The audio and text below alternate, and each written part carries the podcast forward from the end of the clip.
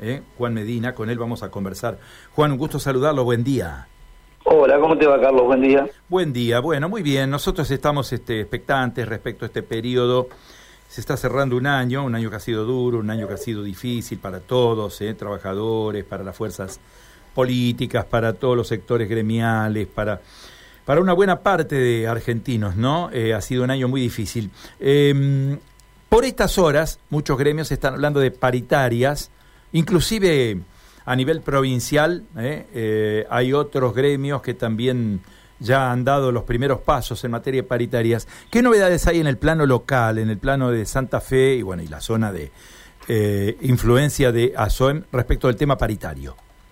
bueno, mira, nosotros tenemos la particularidad de que al estar fuera de la paritaria provincial, tenemos una cercanía más, eh, más asidua con los intendentes que son de nuestra jurisdicción.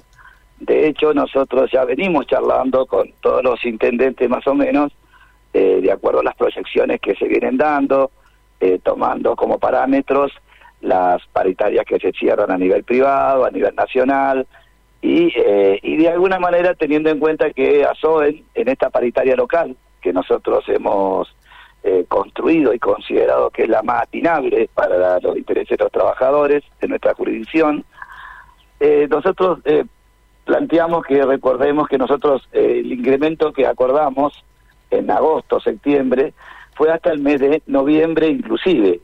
O sea, nosotros no, no acordamos nada para diciembre, porque considerábamos que el momento de discusión era diciembre y no antes.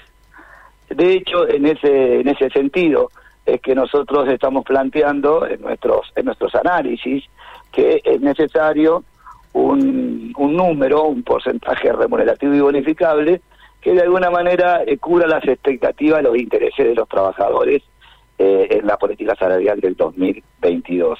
Pero también debemos atender que en nuestra, en nuestra jurisdicción nosotros tenemos muchísimos otros elementos a discutir en esta paritaria local que no eh, se podrían discutir si tendríamos otro ámbito que fuera más eh, más complejo y mucho más extensivo. Por eso nosotros eh, nosotros de hecho en Santa Fe tenemos programada una reunión paritaria para iniciar ya oficialmente la paritaria el día miércoles, o sea, mañana.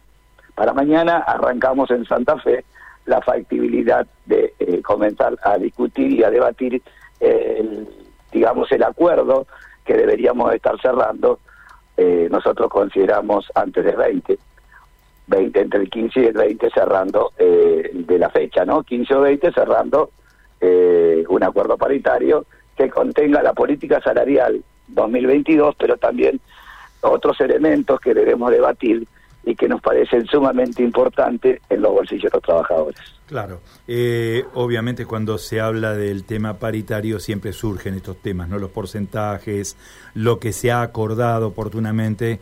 Eh, eh, ustedes nos explicaban de que diciembre marca, podríamos decir, la revisión de todo lo que se ha hecho en materia paritaria durante el año. ¿Con qué expectativas? ¿Cuáles son los referenciales o los valores que ustedes plantean en, una revisión potencial de aquí al, al comienzo del nuevo año?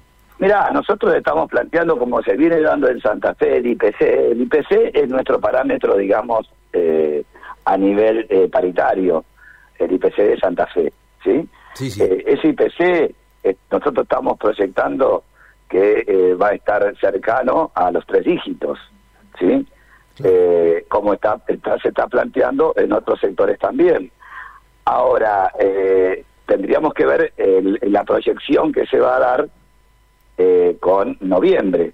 Noviembre lo vamos a tener aproximadamente el 10 o el 12, vamos a tener ya el IPC de noviembre, o sea que eh, el último mes, que va a ser diciembre, tenemos la posición mucho más clara. Pero hay una, una situación que no se da, o bien se daba, pero no tan acelerado como se está dando, y es enero y febrero.